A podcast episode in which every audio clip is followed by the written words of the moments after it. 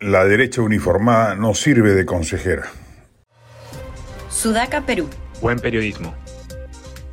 Si la derecha tosuda sigue guiando los pasos del gobierno, no se va a resolver el conflicto social desplegado que ya lleva más de un mes de vigencia.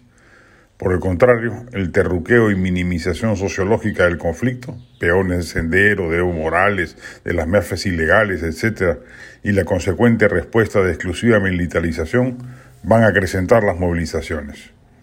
Y el riesgo de que ello ocurra es que no va a haber otro espacio para el diálogo que no sea justamente el que la derecha quiere evitar a toda costa. La renuncia de Boluarte, la anarquía política que ello conllevaría y la puesta en el centro de la, negociación del tema de la constituyente. El gobierno tiene que entender la complejidad y vastedad de la protesta y debe tener claro que es ingobernable un país con toda la región del sur altoandino soliviantada. Si ello no solo no amaina, sino que escala, la única salida política razonable va a ser la renuncia de Boluarte. ¿Hay aún caminos de solución que no pasen por la propuesta política maximalista de la protesta? Sí, pero tienen que partir de iniciativas del gobierno para trazar una ruta de diálogo abierta y sincera con todos los actores sociales del conflicto, que no son solamente las autoridades políticas recientemente elegidas. No hay otra vía, y de lo que se sabe no ha sido ni siquiera explorada.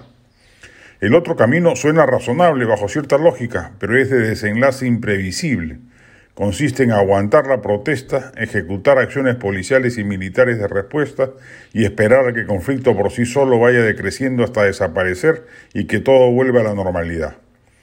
¿Puede ocurrir ello?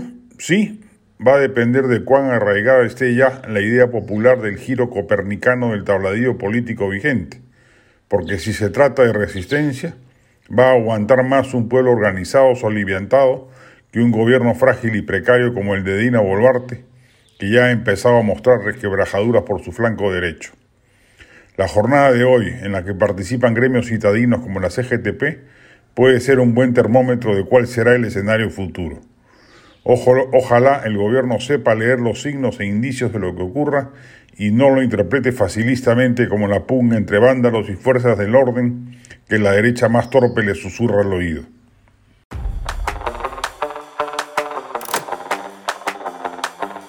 Este podcast llegó gracias a AFE, operador logístico líder en el mercado peruano que brinda servicios de almacenaje, transporte de carga, courier y cómics. Los puedes ubicar en www.afe.pe.